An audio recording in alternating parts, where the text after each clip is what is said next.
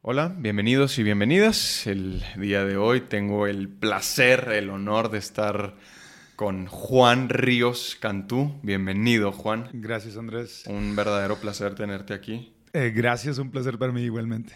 Gracias, gracias. Eh, Juan, tú naciste en... En Reynosa, Tamaulipas, en 1972. Ya hace 50 años, en dos semanas, en, 10 días, güey. 13 de noviembre, ¿cierto? El 13 de noviembre. Eh, frontera con McAllen, Texas. Texas. Eh, una ciudad que ha sido de pronto muy estigmatizada por el tema del narco, como toda frontera de este país, eh, pero una ciudad con gente hermosa, con gente emprendedora y sí con este referente continuo y este, esta meta de cruzar al sueño americano, Claro. pero curiosamente a mí no me dio por ese lado. Tengo dos hermanos viviendo en Estados Unidos, en. Texas justamente, y otros eh, tres en Reynosa.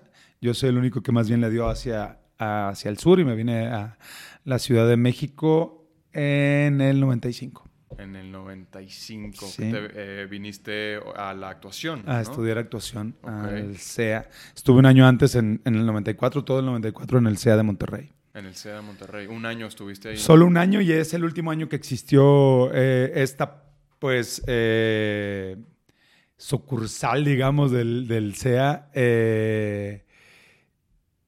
y, y el de Guadalajara, pues, los quitaron en el mismo año. Tuvieron, no sé, seis generaciones fácil que salieron de esas escuelas. Eh, La mía no terminó, yo hice solo un año allá. Y en 95 y 96 eh, los hice acá en la Ciudad de México. Ok. O sea que cerraron al mismo tiempo la de Guadalajara y la de Monterrey. Así es. Fue por alguna crisis, ¿no? Que tuvo Fue una por ahí, crisis pues, económica, el, llamado error de diciembre Ajá. de Cedillo, eh, una devaluación pues muy importante que eh, pues desembocó en todo un eh, eh, cambio monetario en el que pues se le quitaban tres ceros a la moneda para hacer el peso, entonces iban de mil a un peso Sí, sí. y, y económicamente el país estaba en una crisis tremenda. Televisa me parece que pretendía disminuir los gastos que tenían pues, en el tema de preparación de sus talentos, entre muchas otras cosas que desaparecieron en aquel entonces. Eh, y las escuelas de Guadalajara y de Monterrey fueron cerradas. Nos dieron la oportunidad de revalidar eh, a los que queríamos ese año Ese y venir a la Ciudad de México, pero nos enfrentábamos a un propedéutico. Ok. Eh, y ese mes de preparación determinaba si, si te quedabas a concluir la carrera o no. Ok. Fui el único de mi generación, que, bueno, de los que llegó de Monterrey, pues que, que terminó ¿Que en la Ciudad de? México. Sí, bueno, vini- vinimos varios, pero unos salieron de ese de esa preselección, digamos, y otros que se quedaron todo el segundo año ya no pasaron al tercero, pues. Ok. Sí. Pues mira, fíjate, a mí eh, también me tocó una, pues eh, no quisiera llamarlo crisis, pero un cambio de Televisa justo como mi último año, que fue el 2016. Ajá. También como que empezaba este boom de las plataformas, ¿no? Eh, De estas nuevas plataformas de streaming.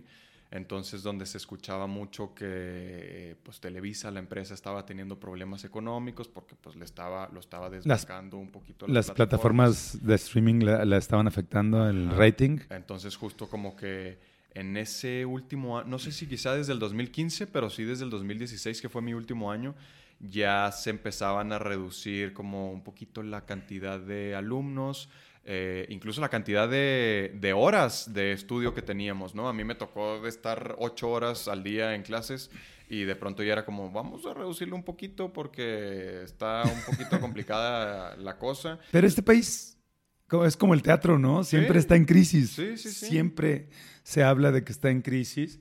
Eh, me parece que también el- la concepción oriental de la palabra crisis es como importante remarcarla en este caso porque una crisis siempre es también una oportunidad y De crecer, ¿no? cambiar. Bueno, ve lo que ha pasado con la crisis sanitaria, al final de cuentas, con la crisis no solo que, que afectó nuestra salud, porque Sí. no fue nuestra salud física, solamente, sino nuestra salud mental, eh, nuestra manera de pensar, el hecho de entrar en crisis real de, muchos tipos en ese sentido, en relación a tus ingresos, las percepciones, a lo que haces, a lo que eh, existencialmente, pues también fue una oportunidad de hacer un alto en el camino y de pronto decir qué he estado haciendo, qué estoy haciendo, hacia dónde voy encaminado, qué inercia me está llevando o por qué me estoy dejando llevar por la inercia en, ese sentido, pues en efecto, creo que encontramos eventualmente crisis o, podemos reconocer las crisis sociales o económicas que hemos padecido, pero también las que nos hacen crecer, pues son las crisis personales y eh, existencialistas de alguna manera, ¿no? Qué fuerte, son fuertísimas, ¿no? Probablemente más fuertes que una crisis económica, no sé. Una cosa desemboca en la otra también, ¿no? te hace preguntarte. Claro. Eh, pero son necesarias. Yo creo que el nivel de conciencia del ser humano ahora, a partir de lo que sucedió en el 2020, y un poco también ya tratando de dejar atrás ese pasado, ¿sabes? De poner eh, el COVID, pues si bien como, como, una parte que ya está presente en nuestras vidas, de alguna manera pensar en que esté más controlado, eh, pero de dejar atrás ese miedo, ¿no? Infundido y a veces autoinfundido, porque al final de cuentas también depende de cómo valores tu vida y el aprecio que tengas por ella y que, de pronto te hace justamente ver el, presente o incluso el futuro con miedo. Y a partir del miedo, si bien es necesario también para justamente superarlo, claro. Eh, pero es difícil actuar solo desde ahí, pues tienes que tener algo de fe, algo de esperanza, determinación, creencia. Y es cómo fomentas esta parte de seguridad, y que, al final de cuentas siempre también termina siendo como un volado, pues, pero eh, es un salto cuántico de fe, ¿no? Es como poner la fe en ti porque tú eres el único que te va a acompañar al día siguiente. Tienes que tener un proyecto, tienes que tener planes, tienes que visualizarlos, tienes que tener ideas, llevarlas a cabo, ver cuáles son esos medios. Y, y eso es lo que te hace de pronto, en efecto, enfrentarte con miedo, o desde el miedo a algunas cosas y pienso que el miedo nos detiene demasiado. Sí. ¿No? Es lo que te decía ahorita antes de empezar. Eh, justo este proyecto, este podcast inicia de, pues no sé si llamarlo una crisis, pero sí un poquito de crisis en donde eh, de pronto me quedé sin trabajo, ya no tenía trabajo actoral, he estado escribiendo un poco, pero como no estudié eh, absolutamente nada dramaturgia. de dramaturgia, he estado eh, pues de autodidacta, ¿no? Leyendo un poco de libros y escribiendo lo que se me viene a la mente y dándole el formato que yo ahí medio le entiendo y lo que sea, pero no es algo que me daba... Eh, dinero inmediatamente, ¿no? Entonces... Bueno, es, es, una inversión a, Exactamente. Pues, digamos, a mediano plazo, por lo menos, si bien nos va, ¿no? Por supuesto. Y creo que el podcast a lo mejor también un poquito, o al menos como yo lo empecé, eh, sin patrocinadores todavía ni nada, es como, pues va a ser una inversión a mediano plazo y a ver qué sucede, pero entonces esto... Espero que para este capítulo ya tengas un patrocinador. Espero que Vamos ahora mismo. A ver. a ver aquí ¿Quién va a entrar aquí? ojalá, ojalá. Pero, eh, pero entonces nace de esto, de de tener tiempo libre y de decir, ok, güey, tengo que ponerme a hacer algo, ¿no? O sea, ya no estoy, no estoy actuando, no esto, lo que sea.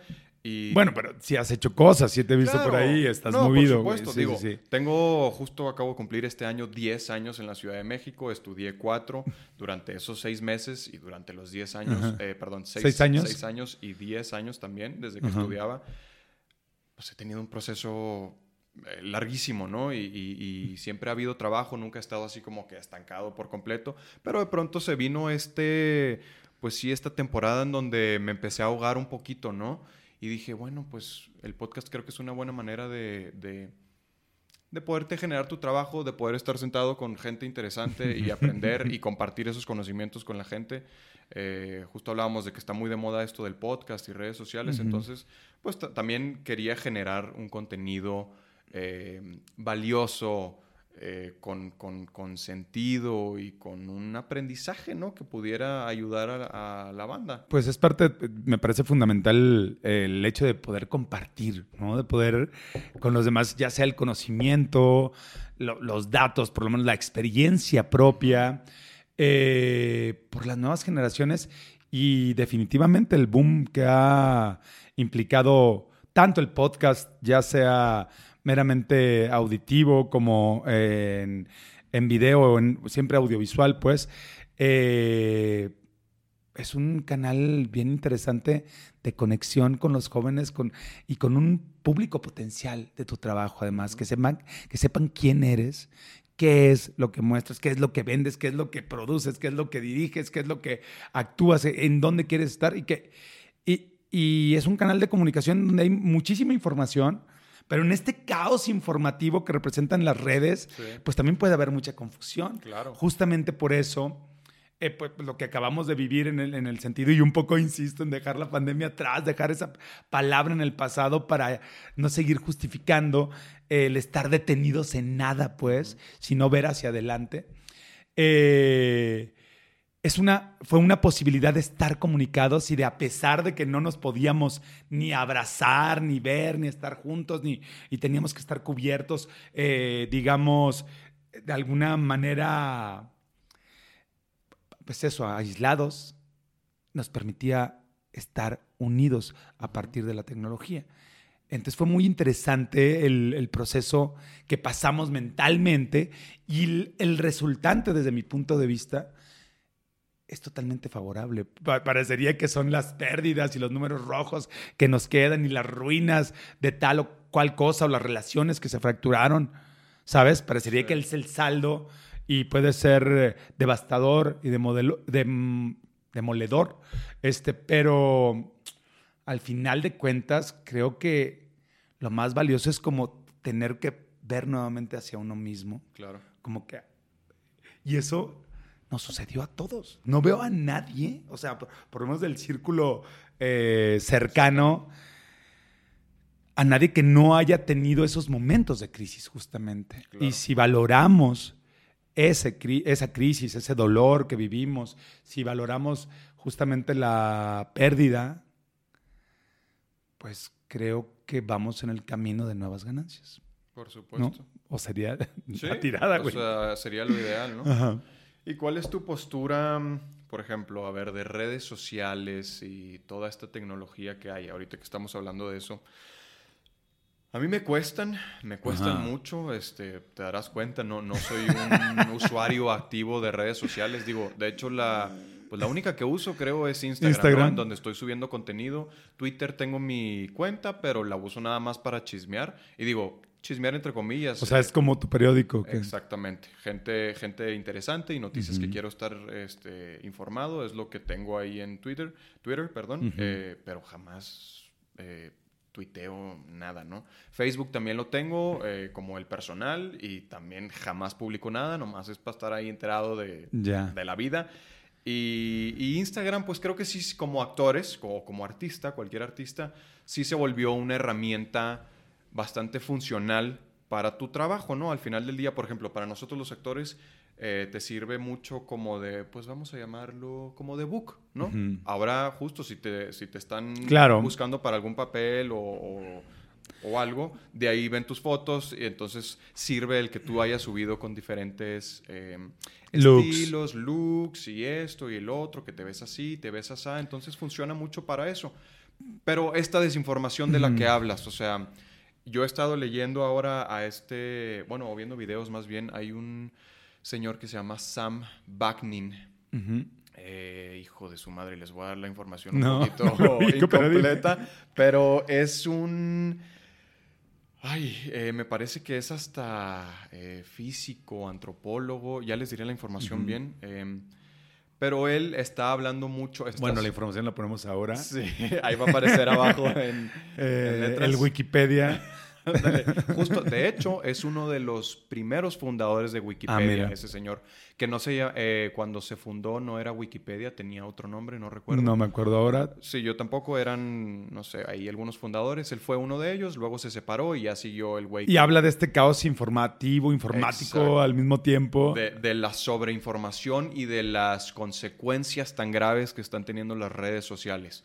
Eh, han, han aumentado los suicidios en jóvenes de entre 10 y 17 años justo por, El bullying, por el ciberbullying. bullying. Ajá, eh, sirve mucho también de comparación. Creo que... Y la Bueno, es que además Instagram ahora mismo lo decías, ¿no? Nos sirve de book.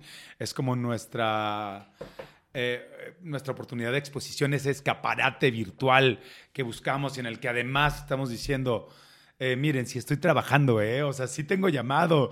eh, vean, sal- hasta salí al súper, hasta qué platillo voy a comer o qué no voy a comer. Y, y de pronto es... ¿Es necesario esa Eso. sobreexposición? Y la confusión en ese sentido, me, me parece, o, o el riesgo, es que te puedes confundir de quién eres personalmente y quién eres virtualmente. Creamos una personalidad virtual.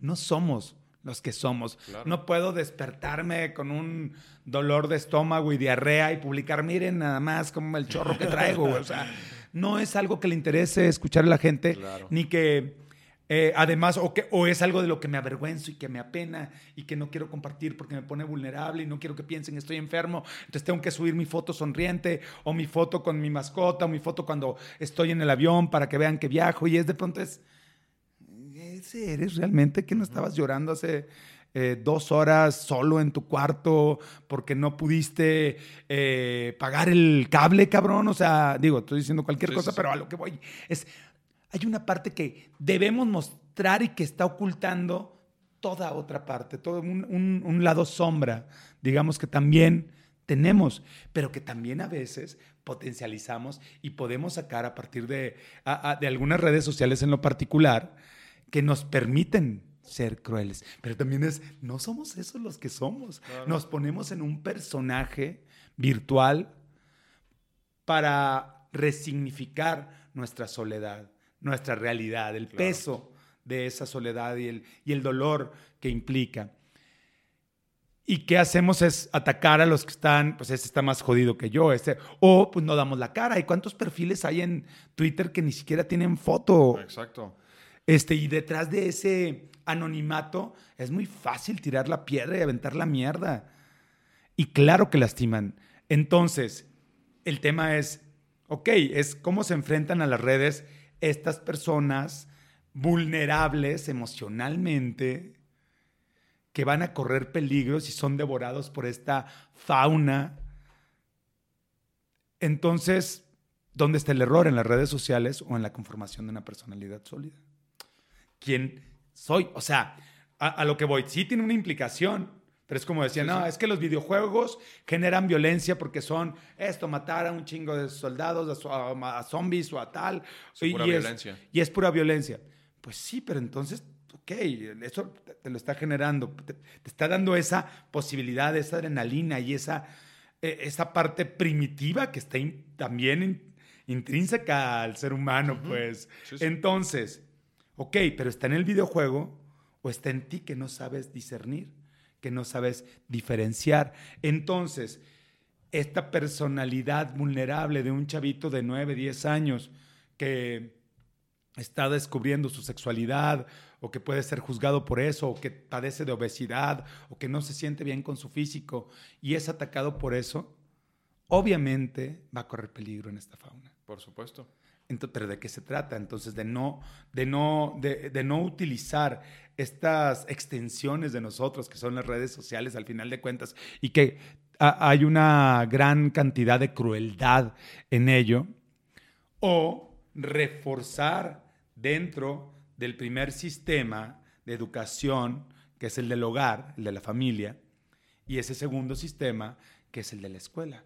¿Cómo reforzamos esas personalidades justamente desde lo personal, desde eh, lo que pueden conformar mentalmente. Se nos ha enseñado a aprender datos, pero no a asumir la sabiduría. Claro. ¿Sabes? O sea, es, eh, es, esa información se queda en información si no tiene un proceso de comprensión que la haga útil.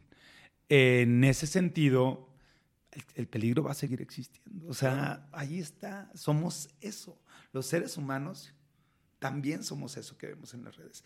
Esa fantochería del Instagram y esa crueldad detrás del eh, anonimato que te da eh, un nickname o un nombre de usuario totalmente falso con una foto de que sacas de Google y que de internet y que la puedes postear y en donde no vas a dar la cara porque estás construyendo otra personalidad ya que la que tienes en casa no te es suficiente. Exacto. Mm. Sí, es justamente así como lo... Peligroso. o sea, es peligro, peligro y sigue avanzando hacia allá. Sobre todo es peligroso este señor Sam Bagnin. Habla exactamente de eso. O sea, el, el, peligro como tal no está en las redes sociales, eh, porque al final del día son un, eh, un, lienzo en blanco, ¿no? Él lo dice como tal. Y es eso, tú, es, es, un lienzo en blanco. En el tú decides qué pintar, lo Que su, lo que quieres subir, exacto, lo que quieres compartir. Entonces puedes compartir desde algo positivo hasta algo negativo. Y el problema sobre todo está siendo en los jóvenes, porque como dices, o sea, es, esa etapa de los, no sé... De la conformación de una personalidad, pues. Como de los tres. Preadolescencia y, adolescencia, En donde uno está viendo qué pedo, quién eres en este mundo y qué te conforma y, cuáles son tus ideologías y todo esto, ¿no? Estás perdido en el mundo, entonces tienes esta sobreinformación de datos donde estás viendo que gente de tu edad eh, está viajando por el mundo y tú ahorita andas bien jodido o lo que sea. o justo cuerpos perfectos, ¿no? Estás, si tú de 15 años tienes obesidad y estás viendo que todo mundo... O acné, güey, o sea, y te puede igualmente doler. Sí, pero a eso voy también, al tema de la educación. Sí, es que, no viene desde allí, vas a estar expuesto, pues. en, en, la vida estamos continuamente expuestos. Cada día vivido es un nuevo logro, ¿sabes? Entonces, no, no digo que esté bien, o sea, sucede, es así. Me parece que lo que hay que reforzar es lo otro, no tener, es decir, no vamos, ¿por qué tenemos que cambiar los videojuegos? O sea, ok, si es una posibilidad, fíjate, eh, de alguna manera mis primeras obras estuvieron relacionadas con, con las redes sociales. Una es Password, la primera, de hecho, que dirigí. Sí. Eh, cuatro personajes tratando de conectar, de encontrar este, una descarga sexual, un encuentro, provocar un encuentro con alguien a partir de las, de las redes. Pero tecleaban un password y los llevaba a un website del alma y empezaban a tener justamente como interrelaciones, empezaban a conocerse, pero nunca veíamos que estuvieran juntos. Todo ocurría en un escenario virtual, justamente, ocurría en la mente de ellos. Eh, y, lo, y me acordé porque Password me, inspiró de alguna manera a mi siguiente obra, que es Atari, que habla precisamente, del, de, ese primer momento en el que el ser humano pudo tener el control de lo que estaba dentro de la pantalla. Mm. Un joystick en donde podía competir con alguien y podía ser también alguien que no era, pues. Era eh, Mario Bros tratando de subir y de encontrar, de liberar a, la princesa del castillo, esos primeros juegos, o era simplemente una barrita para arriba y para abajo, recibiendo un punto que replicaba y que rebotaba y que iba a venir otra vez, y era el Pong. Pero esa, ese primer momento en el que dejas de estar en ti para estar allá, te lo dio el Atari. Nos lo dio el Atari. Steve Bushnell, el creador del Atari, esta información es importante, eh, era un hippie que de hecho trabajó en Apple eh, y era compañero eh, de Steve Jobs, era uno de los primeros de los creadores de Apple, pero en algún momento salió y desarrolló su marca, que era Atari, pero una de las utopías uno de los sueños de Steve Bushnell, este hippie eh, que fumaba mota para desarrollar sus programas y sus, sus juegos y, la, y, proponer y e ir con programadores a proponer juegos y cosas, tenía un sueño a partir del Atari. La palabra Atari es de origen japonés y proviene de un vocablo eh, que se utiliza para el juego Go, un juego milenario, Go, este, que es una especie de ajedrez todavía eh, más antiguo, en el que si una pieza se encuentra amenazada eh, por la del contrincante, se dice Atari, como si se dijera jaque. Por lo tanto, la palabra quiere decir amenaza, y de lo que hablaba la hora era la amenaza que representaba la tecnología para el ser humano como una extensión suya misma, como su propia extensión y que nos iba a devolver en ese reflejo. Eh, las redes somos nosotros. Las redes es el ser humano. Sí, esa es la extensión de nosotros. Entonces, todo lo que viene de ahí, este viene del ser humano. Y esa posibilidad de querer comunicar, de querer eh, compartir, de querer eh, tener tus cinco minutos de fama, de querer tener tu, propia, tu propio álbum, tu, propia, tu propio canal, justamente, viene desde ahí. O sea, se originó en el Atari desde mi punto de vista. Pero el sueño de Bushnell, a lo que iba, era que en algún momento las guerras se solucionaran en un juego de video. Que en algún momento no existieran víctimas mortales por una guerra y que se pudiera solucionar desde un ejército, un equipo de un país jugando con el otro. Wow. Ese era el sueño. Ok. Y ven lo que ha desembocado. No llegué, o sea, no, no hemos visto ni siquiera esa posibilidad. A más de 30 años, 35, 40 años, fue en el, en el 80, en el 80, en el 70 y tantos los primeros Ataris. O sea, en el 80 se empezaron a comercializar. No hemos llegado a eso. podría ser, debería de poder ser. Sí. ¿Por qué seguir derramando sangre? ¿Por qué seguir matándonos los unos entre los otros, contra los otros? ¿Por qué seguir acabando con la vida? Porque es parte de la naturaleza humana. Somos esa mierda. Sí. Está tan eh, metido en nuestra naturaleza, ¿no? Tan de antaño. sí, hay una parte destructora, primitiva, eh, competitiva, eh, expansionista, una parte muy humana y muy pedestre, pero está ahí, güey. Y eso es entonces eh, te, da la posibilidad Twitter de decir, no, tú estás pendejo, estás equivocado, pinche Chairo, no, eres un idiota o oh, pinche fifi, este tal, y es, pam, ¿cómo ir contra el otro? Es, yo soy mejor que tú, yo soy mejor, no, yo soy mejor, no, tú estás equivocado, yo tengo razón. Y es, pum, pum, pum, es un debate, eh, parecería sin sentido, pues. Sin embargo, decía Fernando Pessoa, el único caso de esquizofrenia literaria en el mundo, por un registrado hasta ahora, que escribió desde tantos, tantos seudónimos eh, heterónimos, eh, decía que desdeñar era un ejercicio para purificar el alma. Despreciar, criticar, era importante también para sacar ese veneno, porque no podemos ser totalmente buenos, güey. Claro, puros. Puros, blancos, luminosos. Tenemos un lado sombra. Tenemos que tener ese diálogo con la sombra. Tiene que aparecer. Y, y hay que saber, además, convertirla en luz. Pero está ahí. Entonces también todo este mundo feliz que una red como Instagram de pronto nos casi como que nos empuja, nos obliga. Ya dónde estás viajando tú y qué estás filmando. Y que, te, a ver, traes la ropa, la, el Gucci, ya, las, ya tienes algunos zapatos Gucci, o ya te pusiste tal.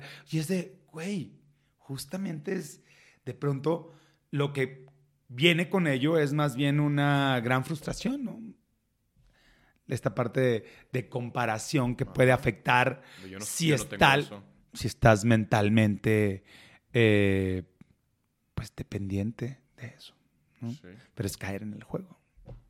Pero, y desgraciadamente, o sea, hoy en día, pues básicamente si no estás en redes sociales, No estás. no estás, ¿no? O sea, no existes justo como actor si no tienes redes sociales. No sé, no, Damián Alcázar no tiene, Damián Alcázar no Bueno. tiene Instagram desde mi punto de vista, o no que, no que yo sepa. Sí, no, yo tampoco, pero, Y existe, güey. pero O es sea, no es cierto eso, pues. sus generaciones tal vez, ¿no? O sea, no imagino a alguien de mi generación. Bueno, está esta chavita irlandesa, me parece que es, es, no sé cómo se pronuncia exactamente su nombre, Saoirse Ronan, que es la del Gran Hotel Budapest. Ah, ya, ya, ya, ya. Pero, Eh, pero tampoco tiene redes. No tiene redes. Pues a lo que voy, puedes existir, güey. Sí. Eso depende de ti. O sea, es decir, nos compramos esas necesidades. No las tenemos, güey. De pronto, creo que también es importante desconectar, darte el tiempo de, digo, y te lo digo yo que también me la paso pegado, sí utilizo redes, tengo Instagram, tengo TikTok, tengo una cuenta creciente de Twitter, güey.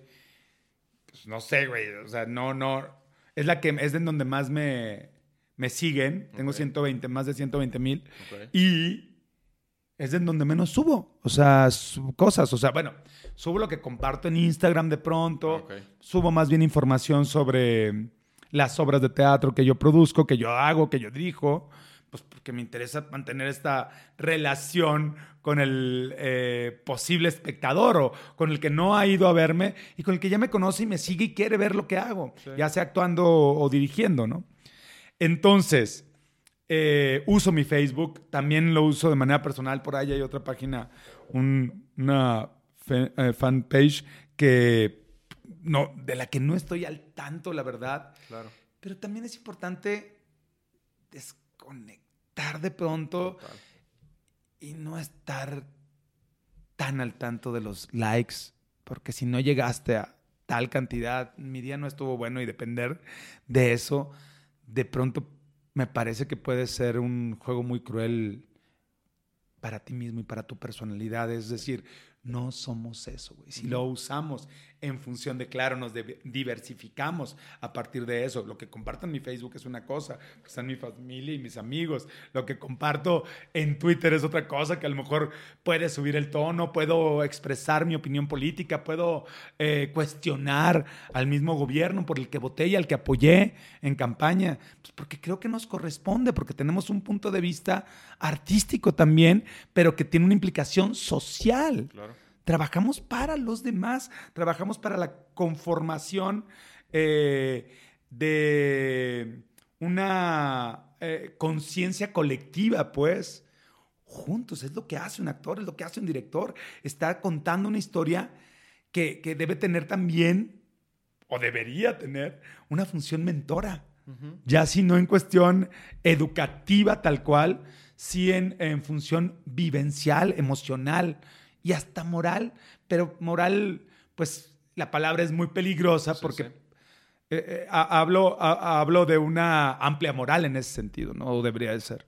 Sí, o sea, al final del día creo yo que cualquier obra artística, pues esa es su función, ¿no? Poder dejar algo trascendente, quizá, en la sociedad, o sea, sí, poder aportar. Claro, muchas veces es ent- entretenimiento o siempre es entretenimiento, pero tratando de... Siempre debería de ser Siempre, entretenimiento, claro. yo creo, sí. Eh, me refería más como a hay eh, contenido que es como más meramente entretenimiento y sin, sin algo de fondo, ¿no? De, de dejar esa carnita que te pueda llegar a... Pero, pero, pero es también cuando nos ponemos en el lado de, bueno, es que no pretende nada, es que no tal. Pues por un lado es, pues sí, no queremos ser pretenciosos, pero también solo entretener por entretener, pues no sé. No O sea, tiene mucho sí, sentido, ¿no? Pues o sea, parece que sí, parece que sí para las carteras de algunos, ¿no? Pero creo que, que debemos tomar una responsabilidad social como artistas, pues. Me parece. En ese sentido, eh, pues eh, eh, estos followers que se acumulan de las diferentes redes, pues sí, te generan una posibilidad de conversación con tu público, con el que te fue a ver a la obra, con el que Sí. te hizo la crítica incluso, y que a veces a lo mejor puedes no ser necesariamente positiva y puede ser no necesariamente constructiva, Y yendo nuevamente a Pessoa, pues eso, tomemos el ejercicio. No estamos acostumbrados a la crítica. Incluso por eso a veces nos guardamos nuestras opiniones porque es, ay, ¿qué tal estuvo? Y es mejor, ah, no, pues bien, pero para no seguir hablando del tema porque puede estar, híjole, en contra de lo que tú decías que proponías o puedo tener una visión negativa de lo que tú propusiste y es porque, porque somos eh, demasiado propensos a tomarlo como un insulto, pues, cuando la crítica debería de ser un ejercicio para mejorar.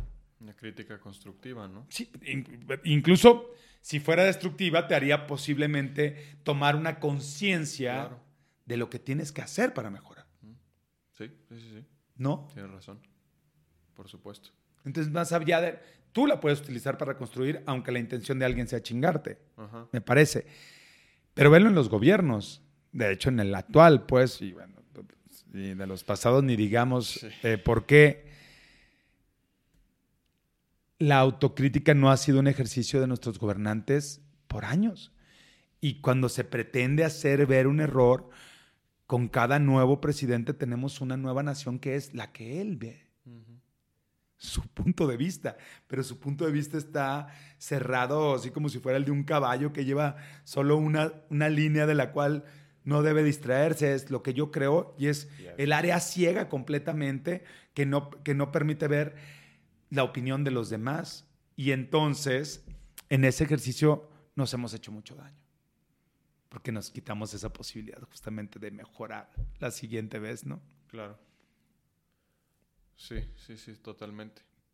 Eh, eh, eh, digo, y esto un poco pensando en, ok, si de estos de este porcentaje del 100%, un 6%, 5, 3% de los que son ofendidos en redes se suicidan, pero un 90, te estoy diciendo cualquier número, ¿eh? no son números reales, pero y hay un 95% que lo maneja de manera pues más o menos funcional, pero hay alguien que gracias a eso se convierte en la mejor versión de sí mismo, a lo mejor las redes no están tan mal. Claro. Sí, o sea, definitivamente, pues como todo en la vida, ¿no? Tienen su, lado positivo y su lado negativo. Eh, pero aquí el chiste es saber controlar o delimitar ese Pero ¿cómo vamos a saber a quién le vamos a hacer daño o no? Si justamente es un universo en el que no nos conocemos. Sí, tan subjetivo y pues... no nos conocemos. No nos... No. Sí. Estamos viendo mucho hacia nosotros mismos. Sí, ya, ya tuvimos este lado que fue importante, me parece, además, eh, de autocontemplación, autoobservación y de diálogo interno, ¿no? De, de plática con uno mismo, de, reflexión real, de un punto de inflexión donde dijiste, ¿de aquí a dónde? ¿Pero cómo lo voy a hacer? ¿Pero qué voy a necesitar hacer? O sea, te nos obligó a pensar en las formas en las que íbamos a salir de eso. Entonces, yendo nuevamente al ejemplo de estas personas, ese 1% de ese 100 que se superó y que es mejor, pues recibió lo bueno de lo malo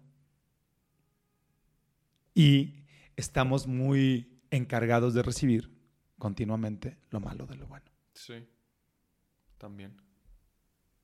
Oye, y regresando a este señor del Atari, recuérdame su nombre. Steve Bushnell. Steve Bushnell. Ajá. Ok. Eh, me sonó mucho su historia a esta película, no sé si la viste, eh, Ready Player One, que es de... Mm, no, no la vi. Eh, ¿cómo, ¿Cómo se llama este de Titanic? Em, el director. No, no es el director. Mm, ahorita me acuerdo, la estoy cagando. Eh, bueno, Ready Player... ¿Esto lo editas o lo Sí. No, eh, te la recomiendo mucho. Ready Player ¿Quieres googlear? No, no, no, X. No, ahorita se me viene. Es, es, el, es, es uno de los grandes. Ridley Scott, no. ¿Es este James Cameron? No, no, no. Ah, es que ese es el de Titanic. Sí, sí, sí, por eso dije, no, la estaba cagando. No, es este otro. Ahorita se me viene, tal vez. Si no, ahí se los pongo en letritas también. Toda la falta de información ahí va después. En Aquí en Super. Oye, pero bueno, la película trata precisamente de esto. Eh, de un tipo que inventa un mundo virtual, ahora como esto que se está viendo del metaverso de Zuckerberg, Eh, digo, justo, están, es el 2000, no me acuerdo, ¿no? Es algo como futurístico. En donde entonces este tipo inventa este metaverso y ya toda la vida se está yendo hacia allá. O sea, la vida aquí terrenal... La está dejando por su vida virtual. Se convirtió en, pues ahí cada quien se subsiste como puede, pero, pero ya todo el mundo se está yendo al metaverso. A ser una personalidad virtual. Es como la 5D. Ah, exactamente, o sea, literal, ya te venden, eh, tú te, pones así como esta máscara en donde ya estás viendo tu, metaverso y puede ser, tu avatar es lo que sea, ¿no? Puede ser un caballo, una mariposa, un... Eh, hay superhéroes, hay, hay, mucha, mucha, este... Eh, se me fue la palabra información que le meten de otras películas y de videojuegos y de esto y del otro. Pero mucha influencia, digamos. exactamente, gracias. Mucha influencia. Pero lo importante es que entonces de esto va la historia, es muy parecida a la de este señor del Atari. Este güey se pelea como con su socio y deja entonces, él quiere... Tiene sentido, pero además tiene sentido ahora que lo... ¿Sí? ahora que vemos un, país como Rusia en un conflicto bélico, un país tan poderoso como Rusia, eh, pues capaz de afectar al mundo entero con un botón, güey. O sea... Así de sencillo de pronto decir, no es, o sea, ¿por qué veríamos tan lejano de la realidad una propuesta como la de Steve Bushnell? Si estamos totalmente inmersos en eso. Somos también, tenemos una representación virtual ya, por lo general. Digo, creo que si hablamos ahora de mayorías, ya somos más los que tenemos una personalidad virtual que las que no lo tenemos, que los que no lo tenemos. Sí, sí. Más las personas. Entonces, eh, me parece que hay sueños por los cuales seguir luchando. Hay sueños por los cuales seguir empujando, por los cuales seguir insistiendo, por los cuales es importante justo mantener una postura, expresar una opinión. Sí, hay miedo, claro, pues de pronto es ahí y lo, la cago. Y si digo algo que esté equivocado y si fui políticamente incorrecto y si eh, no tiene lógica o y si no estoy siendo lo suficientemente coherente y si no estoy suficientemente informado, ¿qué importa? Vamos en camino a eso. Justo el tomar conciencia de que podemos equivocarnos, pues eso nos va a hacer y nos va a obligar a ir por la otra versión, la que sí tiene que estar informada, la que sí tiene que leer, la que sí tiene que ver tal película, la que sí se tiene que informar, tomar esa parte de responsabilidad. Entonces, aunque las redes sociales pueden tener tantos puntos en contra, soy un usuario, eh, estoy a favor y creo que, o sea, es decir, creo que, creo que sí es algo que te puede ayudar también a convertirte en una mejor persona, pero también en un mejor ente social. No me parece que la conciencia del votante en México, no me parece que hubiera sido posible el cambio para llegar a esta izquierda central o esta cosa que tenemos ahora este, que no sé si llamar izquierda, pero no sé si se pudo haber encaminado ese nivel de conciencia social si no existiera Twitter, por ejemplo. No, no, bueno, no creo que hubiera sido posible una revolución en Egipto, por ejemplo, sin Twitter. O sea, se dio a partir de la información que te permitieron las redes sociales. Claro y salieron, esas personas salieron a las calles y esas personas tomaron, no, no, no se quedaron solo como revolucionarios de escritorio o de sofá, pues, sino tuvieron que tomar acción. Y si vemos esa parte, eh, pues me parece que tiene también una función muy meritoria las redes sociales. Sí, no, ¿Mm? totalmente. Yo, yo, Andrés, mm. sí, todavía hasta el día de hoy estoy pues no sé si decirlo en contra, pero yo sí, a mí me encantaría, por ejemplo, los noventas, esa época de los noventas en los que ya había un poquito de tecnología, o bueno, bastante. Pero no una saturación. No esta saturación de traer este aparato todo el tiempo con nosotros y de... Como si fuera un grillete, güey. ya como una extensión de nosotros, o sea... Y, y, eso de que vas a la Condesa, pasas por algún restaurante y ves que hay dos o tres personas en una mesa y las tres personas en el celular y es de... ¿Dónde está esa posibilidad de comunicarnos? O sea, de dejar esto aquí es, sí, realmente, ¿cómo estás? ¿Qué pedo? O sea, ¿qué estamos comunicando honestamente y no desde esta vean qué guapo desperté hoy, vean mi suéter nuevo. En qué restaurante estoy. Vean en qué restaurante estoy. Sí, sí, sí. O sea, por eso para mí esta interacción personal aquí es necesaria. Es necesaria. Digo, no es que... Y vea, pero ¿para dónde va, güey? Ajá, por eso te digo. Justo, te recomiendo mucho ver la de Ready Player One, okay. te la envío. Este, habla precisamente de eso, de cómo estamos siendo encaminados hacia ese mundo tecnológico en donde probablemente eso que se plantea en la película no estamos tan pero alejados. pero, ve, si su sueño era ese, si el ideal de Bushnell era que en algún momento las guerras se decidieran sin pérdidas humanas a través de un juego de video, y muchos de los crímenes en las escuelas secundarias de Estados Unidos vienen a partir de chavos que conocieron la violencia a partir del videojuego. O sea, creo que ese sueño, pues, tomó una dirección equivocada, ¿sabes? Entonces, ¿qué podemos hacer nosotros? ¿Qué nos queda ahora en este tiempo de vida, en este momento, en este presente, en este aquí, ahora, para aportar en función de ese sueño? Comunicarlo estoy poniendo un granito de arena, pues al decirlo. Claro. Sí, o sea, el poder darle el sentido, la dirección necesaria, ¿no? Y cada quien, pues todo empieza desde uno. Sí, güey. Y, como dices, cada quien aportar lo que sea necesario y ir, ir este, evolucionando cada quien y, tomar el camino correcto, ¿no? Para poder aportar algo bueno a la sociedad. Yo creo que a mí me vino la, la idea de la obra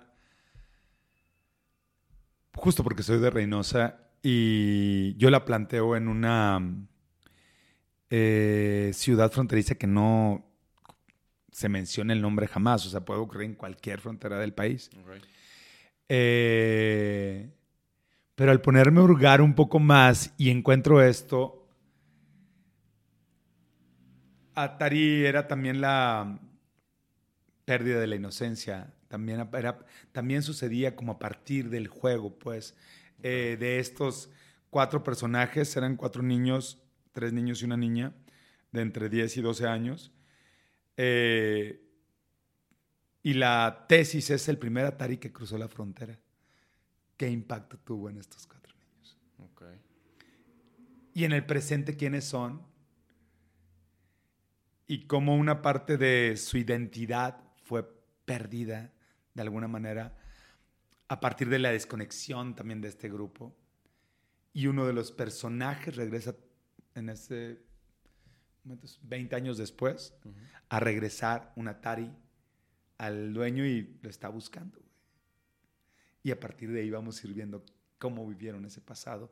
Y cada uno de los juegos va representando un, un salto en la etapa del crecimiento y de la conformación de personalidad de estos preadolescentes. Justamente, eh, por decirte algo, juegan Donkey Kong y es eh, la parte primitiva donde descubren que van a competir el uno contra el otro y juegan Frogger y es el salto, ese cruce de la niñez a la adolescencia, pero también del adolescente al ser sexual este, y juegan Pac-Man y hablan de sus fantasmas interiores y juegan Space Invaders y de pronto están eh, el chico del dueño del Atari está sintiendo que es invadido por los demás en su casa porque no lo deja. Y cada uno de esos juegos va representando un, un, avance.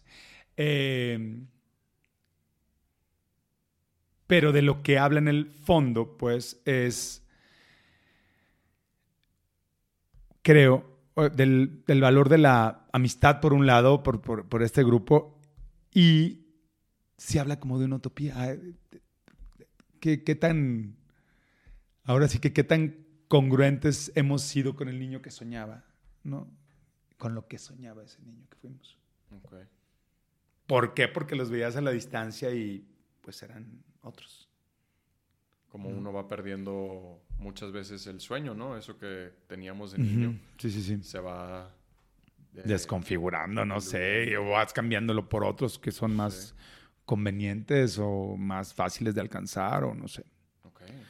Entonces, sí, eh, me parece que pretendía, o por lo menos mi idea inicial era, pues eso, rescatar un, un poco la parte de, del sueño de Bushnell, pues. Eh, sí, en algún momento eso tiene que jugarnos a favor. Sí, sí, sí, sí, sí, sí. No lo conocía, esa, esa historia está bastante interesante. Qué bueno que viniste a compartirla. Eh, ahora háblame un poquito más de ti. Eh, quiero saber tu aventura de vida desde y hacia el arte. Eh, ¿Cuándo te diste cuenta que te gustaba el arte? No sé si la actuación fue lo primero que te llamó la atención, la escritura. no, no, la actuación no, no era lo primero, definitivamente. Fíjate que justo en la infancia em, tenía un primo que tenía, un, tenía mucha vena artística, eh, y lo digo en tiempo pasado porque murió en 2004, a la edad de 29 años, era de mi misma edad. Eh, ya hace 21. Eh, el, la parte en, la que Irán que era mi primo, influía en mi vida y la amistad que nos unía. No quiero decir que yo no lo tenía, de hecho, y te digo que no era el que no era la actuación lo primero porque cuando eso sucedía, cuando yo veía lo que pasaba con él, que le gustaba, que era un chavo que hacía eh, lucha grecorromana, este, que vivía en Monterrey, yo vivía en Reynosa, todas las vacaciones me las iba a pasar con mis primos de Monterrey y tenía la parte artística que le permitía sus clases de inglés, eh, las hacían con un método que implicaba también la representación. De pronto, entonces, eso lo fue llevando al escenario y de pronto me tocaba ir a verlo a una obra que ya preparaba a sus 10 años y era de para en el escenario, no mames, qué chingón. Y salía y actuaba bien y hacía reír a los demás, era simpático. Entonces de pronto le decía, oye, vamos a hacerlo. Y hacíamos obras juntos en las que él era el protagonista, o sea, era, y yo era como pues, el patiño, el segundo, pero también, entonces me decía, pero tú escríbela, ¿no? Entonces, esta parte literaria sí la había desarrollado yo de alguna manera, pues, muy chico, desde, oh, la neta ahí sí te puedo decir que no hay escuela para eso, güey. No hay alguien que te otorgue ese don. Es como cantar muy bien, es como, o sea, está... haces con ello? Sí, o sea, hay como una conciencia, hay como un, una... Inclinación. Pues como una, una, pues como una sensación. O sea, yo entregaba composiciones en la escuela a los 10 años que me decían, dile a tu papá que ya no te haga tu tarea, por favor. ¿No? Y era de... Yo, y claro, era el regañado, pero me iba feliz. Claro. O sea, lo que voy es, no, no lo pude haber estudiado. Me llamaba la atención, sí, las clases de español y era atento y era un buen alumno. Pero no era algo que yo pueda decir, lo perfeccioné. Claro, lo vas trabajando y vas decidiendo y vas, eh, pues eso, como estudiando corrientes, el por qué lo hizo y por qué la forma. Pero hay una, o sea, el verso, por ejemplo, escribir verso, pues no te lo da nadie, O sea, no lo puedes estudiar si no sabes hacer métrica. No, o sea, no lo vas a hacer por, aunque escribas muy bien, pues. O sea, es una sensación de la armonía y de cómo ese, esa palabra va a conjugar con la otra y tiene que terminar en vocal y en acento y cuál va a ser eh, esa que rime o que no rime. O sea, cómo lo hago que cuadre. No hay nadie que te lo pueda explicar. Entonces, cuando yo empecé a ejercitarlo, porque este güey decía, bueno, sí, pero ¿qué voy a decir? Ah, esto, pum. yo era el escritor de mi primo estrella, güey. Ok. Este, pero yo estaba atrás. Yo era el que quería y le decía, no, pero muévete mejor hacia acá, o no, mejor salta, y vas a gritar así, y aquí va a ser esta parte. Entonces, hacíamos una mancuerna en la que íbamos presentando las obras que hacíamos en las diferentes casas de los tíos. No mames, me acuerdo que me da mucha risa. Este. Y sí veía que eso mismo yo ya me lo empezaba a llevar a la escuela, ¿no? De que, a ver, ¿quién va a salir en el bailable, ¿no?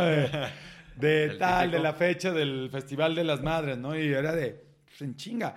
Y no era el más ducho, güey, no era el que lo hacía mejor pero quería estar ahí, quería ser notado, quería ser aceptado. Creo que viene mucho desde ahí, desde eh, un niño que a lo mejor em, su manera de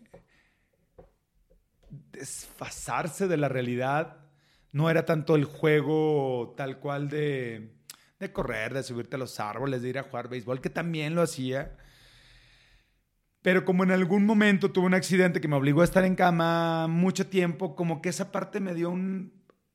Una, sí, de hecho así aprendí a escribir, por relaciono el escribir con el dolor, pero no solo con el dolor, sino con la expresión de ese dolor, con el ponerlo afuera porque me quemé las piernas y aunque eran en ese momento, pues después le toqué de este vuelo, este, porque era un niño de 6, 5 años y medio, 6, este, pues no te podías levantar, te ponían unas inyecciones dolorosísimas y tal. Y en ese tiempo, para distraerme, mi mamá me enseñó a escribir. Y entonces muy pronto se dio cuenta y ella misma me lo cuenta y me lo dice después, desde que empezaba a escribir cosas que no eran las cosas que me dictaban, sino a escribir lo que yo veía y lo que yo creía. Ya a esa edad, a los sí, 5 güey, sí, sí, sí. Entonces, digo, a lo mejor la frase era mi papá se asomó por la ventana. Eso. Pero que para un niño de esa edad. Ajá, exacto. Y ahí sí creo que un poco el, el reconectar conmigo a partir del tema de la pandemia fue, güey, estás dejando muy lejos a, tu autor, a tu parte literaria, y has sido muy egoísta y si has compartido otras cosas y te has desarrollado en otras cosas, pero sí hubo un, un reconocimiento de la responsabilidad que implica, pues, porque es importante también ser generoso y compartir eso que haces. Claro. Ponerlo para los demás. Eh, por eso yo digo que primero soy escritor, después soy director y hasta el final soy actor. O sea, la neta es ya la parte de hacerlo. Sí puede ser lo que más hueva me daba, para lo que menos apto era, creo, este, o con lo que menos me sentía cómodo. Y sin embargo, pues seguí trabajando, insistiendo, eh, experimentando. Y al dirigir me convertí en un mejor actor. Y al escribir me convertí en un mejor director. Y al actuar eh, me ayudó a, ser mejor escritor. Entonces, como que cada una de esas facetas no la, no la puedo reconocer como algo ajeno a mi, a mi oficio, pues. Cada una se complementa totalmente, ¿no? Sí, güey. Se nota mucho la, la diferencia de un director que es solamente director a un director que también actúa. Tiene esta sensibilidad y esta forma de hacerte eh, transmitir lo que él está eh, requiriendo para la escena que te das, te das cuenta luego. Para mí ha sido vital también para comunicarme con los actores. La neta, creo que sí en la parte a la hora de dirigir, porque en la parte más allá del cómo yo lo haría, hay un. Tienes que, como director, reconocerte como este ente divino hasta cierto punto, pues en este, en este Dios de este universo que estamos configurando juntos, pues. Sí. Entonces, al padecerlo muchas veces como actor de no entender, pero es que no estoy de acuerdo con lo que dijo, entonces, ¿hacia dónde va la línea de mi personaje? ¿O cómo va a ser su trayectoria? O sea, me obliga justamente a reconocerlo y a enfrentarme con directores tan chingones como pues, Lomnitz, como, este, no sé, Pilar Bolívar, eh, Jorge Fons, con Jorge Fons, eh, sí, o sea, con directores que te van a exigir y, además reconociendo que en algún punto de mi carrera también era de puta un dolor de huevos, güey. O sea, de que llegaba a filmar, por ejemplo, con Gustavo Loza, La Otra Familia o alguno de sus primeros programas de serie y. No, güey, pero ¿cómo, ¿por qué me voy a poner ahí, güey? No, vamos a hacer esto mejor. Y era de, ay, yo sí, güey, yo fui, yo lo hice. Yo la cagué. O sea, no era lo correcto, o me metía mucho en las decisiones de ellos, o quería opinar. Y está bien que tengas como actor una autodirección, pero la concepción y el respeto se lo debes al director. Y es, y aunque su visión pueda ir y ser muy distinta a la tuya, aunque tú la quieras enriquecer, y sí, debemos estar siempre en esta conversación ideal y en este nivel de comunicación en el que, oye, te tengo que decir lo que yo pienso porque si no, pues también siento que no lo, ah, que al no expresarlo y guardármelo, pues, no va a funcionar a la hora incluso de comprender lo que tú me pidas. Entonces, sí fue un actor en algún momento que también debo haber sido muy cagante para algunos directores y, y, no, y no muy... Y, y lo, lo, propositivo realmente puede llegar a ser impositivo, entonces también tienes que tener como ese cuidado, pero también parte del, del tener la conciencia, pues es, eh, eh, del tomar la conciencia, es tener esta, pues capacidad autocrítica de que te digas, güey, tenía razón este güey, yo lo hice mal. Ya cuando ves la peli, ya cuando ves el resultado, dices, claro, güey, ya me entendí lo que decía, pum. Pero ya está, ya está filmado, güey. Ya no lo puedes cambiar.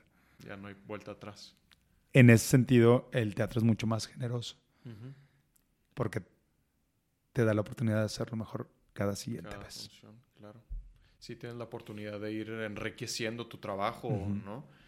Y ¿Qué tanto crees tú, hasta qué punto debemos nosotros los actores justo de, pues de proponer? Porque como lo dices, o sea, es parte de nuestro trabajo el llegar con el personaje trabajado y llegar con una propuesta, ¿no? Creo yo que se vale proponer hasta donde tú quieras, digo, siguiendo la línea del personaje, no, no inventando ahí una cosa que no tiene nada pues que ver. Pues creo que debes de como que acotar muy bien, eh, eh, configurar muy bien cuál es son eh, esas, cuáles son esas coordenadas, ¿no? En qué lugar de la trayectoria está. Yo digo que es válido. Yo promuevo, de hecho, como director, mucho la propuesta del, del actor.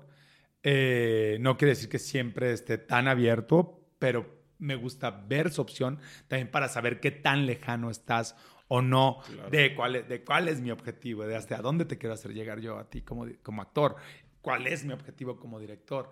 Entonces, sí, creo, creo que esto radica en, el nivel de comunicación que tiene que existir. Eh, es importante el feedback, es importante la retroalimentación, es importante poner incluso las cosas que no entiendas o eh, donde te desencuentras pues con el director. Es, decir, si el director te dice, Hamlet es machista, es machista porque ve lo que le dice a Ofelia eh, después de su monólogo, cuando tiene eh, la escena esta en la que ella va a devolverle las cartas y las flores y los regalos, porque le dice, y está yendo realmente pues como una matajari, ¿no? Va como una espía del rey Claudio y de Polonio, que necesitan saber qué le está pasando a Hamlet, porque si está enterado de que Claudio es el culpable de la muerte del rey Hamlet, pues habrá que aniquilarlo, ¿no? O sea, creo que esa es la función de, estos dos. Si bien Ofelia no lo sabe en ese momento, pues la están poniendo como una carnada para ver, en, para que les diga la verdad, para, que, para saber de él qué está pasando, si tiene sed de venganza o simplemente está volviendo loco. En esa escena, Hamlet sí se finge más como un loco neurótico, eh, totalmente cruel y le dice a Ofelia, ¿no? Algo terrible hacia las mujeres que puede parecer misógino y que un director puede decir, es misógino. Por eso. Y si tú, como actor, dices, güey, pero es que no es misógino, es ama a Ofelia y al despreciarla lo que quiere es salvarla, justamente. Porque si se dan cuenta que la ama, como la ama, ella misma puede correr peligro. Entonces, en esa complejidad, en esa discusión en la que yo digo, señor director, no es misógino, y el director dice, es misógino, pues tengo que hacerle caso a él, güey. Aunque tengo esta parte yo desde mi estudio y desde mi análisis, yo quiero representarlo así. Ok, pues ahí tiene que ser misógino. O tiene que tener esta verdad tal su actuación de misoginia y de crueldad hacia ella, pues justificándola yo desde el amor que le tiene a Ofelia. Entonces tienes que conciliar, pero tienes que ponerlo afuera y tienes que comunicarle al director, oye, yo pienso esto, güey. Y él te va a decir, ah, puede ser. Oye, a ver, dame esa propuesta. Y si se abre, güey, y te dice que sí. Ya chingaste. Ya chingaste. Pero tenemos también hay una decisión. El actor tiene una decisión en esa interpretación. Y el director sabrá qué tan válido o no es y decidirá entonces, ah, puede ser que no sea tan misógino. Ok, claro. Sí, se trata como cualquier otra cosa en la vida, ¿no? De en la comunicación lo está todo, o sea, poder tener una buena comunicación con tu entre director y actor. Totalmente, güey, hay que promover el feedback, totalmente es necesario.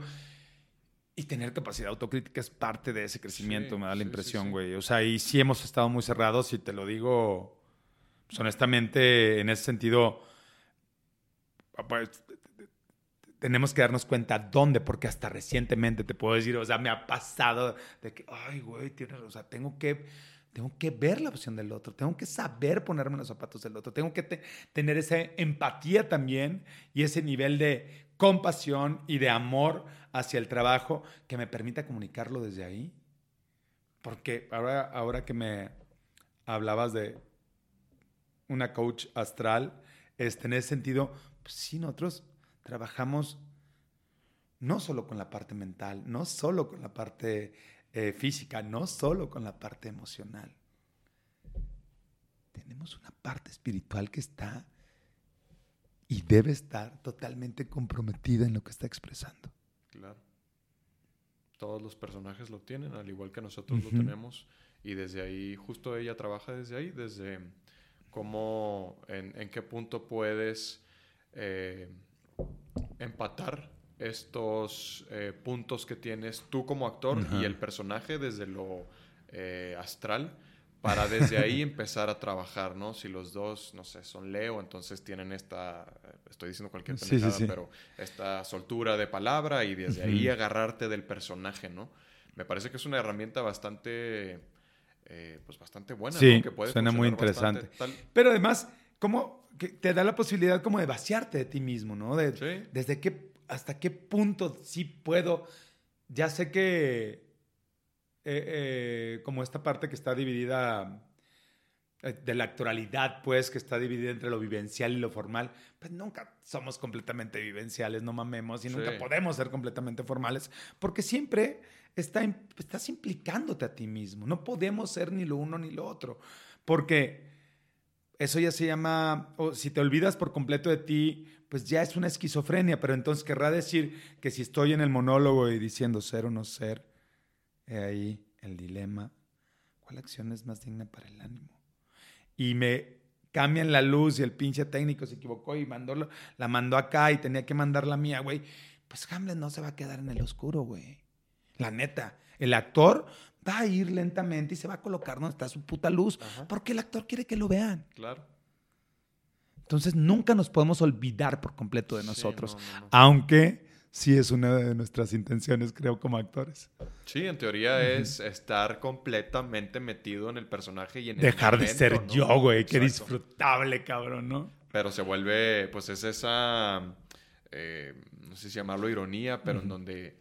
la paradoja del actor, güey. Exacto, perdón, la paradoja, en donde pues uno trata de llegar eh, al personaje, encarnarlo por completo y salirte de ti mismo, pero pues salirte de ti mismo por completo es eso, esquizofrénico. También es ser tú mismo, al final de cuentas, porque de dónde viene lo que construimos. Exacto. Eh, trabajo con un esquema que se llama las cuatro ventanas de Yohari y justamente la primera parte es como el área social, se divide como pues, eh, es una ventana, pues, ah, como hago la ventana aquí, este, aquí está, y tiene cuatro cuadrantes, este, y, y es el yo, en la horizontal y los demás en la vertical y se divide igualmente así. Y es lo que sé de mí y lo que no sé de mí. Y es lo que los demás saben de mí y lo que los demás no saben de mí. Entonces se hacen cuatro eh, lugares, también se los vamos a poner aquí en la pantalla, este, que es esta área, que es el área libre, que es donde está lo que los demás saben de ti y tú sabes de ti, y es donde coinciden esas visiones. Tu yo social, tus datos duros, eh, información básica, dónde naciste, estado civil, eh, preferencia sexual, este, güey, ahora sí que lo, eh, pues sí, ocupación, en fin, pero también rasgos de carácter que son aceptados socialmente y donde tú te presentas. Vamos a la, a la otra área, pero está ahí lo que tú sabes de ti, pero los, digo, lo que tú no sabes de ti, pero los demás sí. Es decir, el área ciega, porque tú no eres capaz de ver cosas que los demás, que los demás sí, porque porque tendremos que salir de nosotros mismos. Y ese punto de vista está cabrón. Pero ahí solemos negar partes de nuestra personalidad que decidimos no ver porque no concuerdan, no cuadran con la visión que yo tengo de mí mismo. Entonces, muchos pleitos de pareja inician con eso. Es que fuiste muy egoísta. ¿no? Y es, ¿yo? ¿De qué hablas?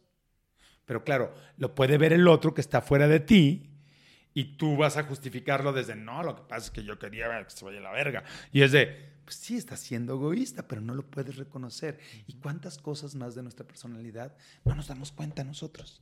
Está bien cabrón. Y entonces hay otra área, la tercera, que es bien interesante a la hora de construir un personaje. Esto es lo que eh, de eso a mi curso. Eh, porque en la tercera área, a partir de este, del estudio de esta ventana, y primero lo hago con el actor además, y después lo vamos a hacer sobre el personaje. Pero primero tienes que darte cuenta dónde estás tú. ¿Sabes? Tú como actor, como persona. Ah, ok. O sea, Y- el cuadrante lo haces Primero con la persona. sí. Ah, ok. Y entonces en la tercera área está algo muy interesante porque está lo que tú sabes de ti, pero los demás no saben. Y para construir un personaje eso es básico. Es decir, el personaje tiene objetivos que por lo general los demás no deben de saber muchas veces. No, o, algunos de los demás que coinciden en ese drama. Pero ¿de qué, qué es lo que guardamos nosotros? Todos tenemos secretos. ¿Qué guardamos? ¿Qué escondemos? Lo que nos da vergüenza, lo que nos hace vulnerables. Pues sí, lo que nos da pena, lo que no es un orgullo compartir y lo que nos daría un juicio social que no es acorde a, la- a la imagen que queremos dar. Ujú. Pero entonces, si no compartimos eso, ¿dónde se queda? Solo en ti mismo, güey. Y quien lo está cargando eres tú. Un ejemplo, no sé nadar o no sé nadar en las profundidades. Me voy a un yate y como todo mundo ya está en la peda y en la fiesta, pero pues yo no les voy a decir, no, yo no les voy a decir que no sé nadar, güey, porque si no voy a quedar mal y me voy a ver ridículo y voy a estar vulnerable, tal. Entonces, ah, sí, ya nos vamos a aventar todos. Y te avientas el que está en peligro eres tú por no decir algo que te avergüence de ti mismo. Si lo pudieras liberar, muy posiblemente lo podrías cambiar. Claro. Si lo puedes compartir, te quitas ese peso. Pero sobre todo, justamente, ya no estás vulnerable. O el hecho de ser vulnerable no te hace menos fuerte. Al contrario, puedes encontrar tu fuerza en la vulnerabilidad. Y si esto lo trasladamos a la parte de la construcción de un personaje, estas dos ventanas que te digo, el área ciega y el área secreta, fungen como un constructor perfecto del chip y de la conciencia mental que debe tener un personaje. Porque ya es, ah, debes de saber dónde estás, porque estas ventanas van cambiando. Cuando este personaje es capaz de reconocer algo que no sabía de sí mismo, o cuando es capaz de compartir algo que no le había dicho a nadie, el área libre crece. Y toma otra conciencia, otra consistencia. Por lo tanto, hay un cambio Mm. en el personaje. La última ventana es la más interesante desde mi punto de vista, porque es lo que los demás no saben de ti, pero tú tampoco sabes de ti. Es lo más cabrón, ¿no? De, de saber de, de dónde está. ¿Por qué? Porque es el área de oportunidad. Y ahí es a lo que iba.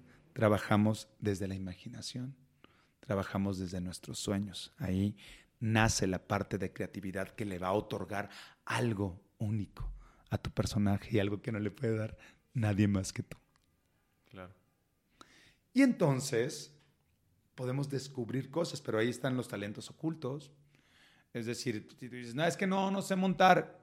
Pues bueno, no sabes, pero te vas, tu escena es a caballo, güey, vas a tener que tomar este entrenamiento durante tantos días. Pues bueno.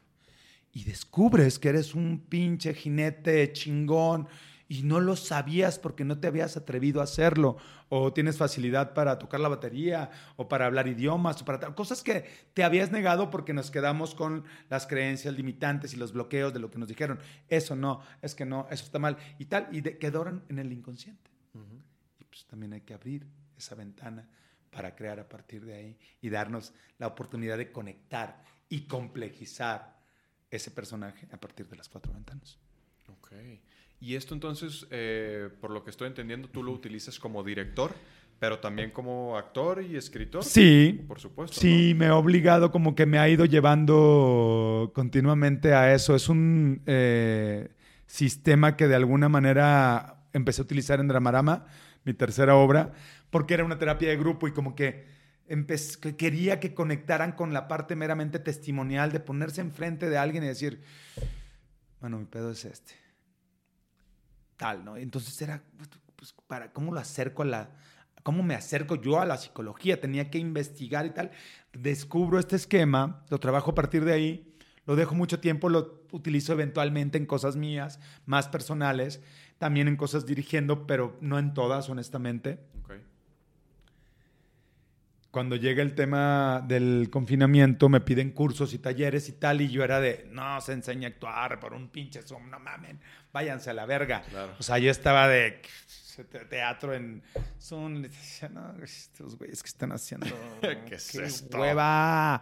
No, y vi cosas terribles y terminé dando funciones también.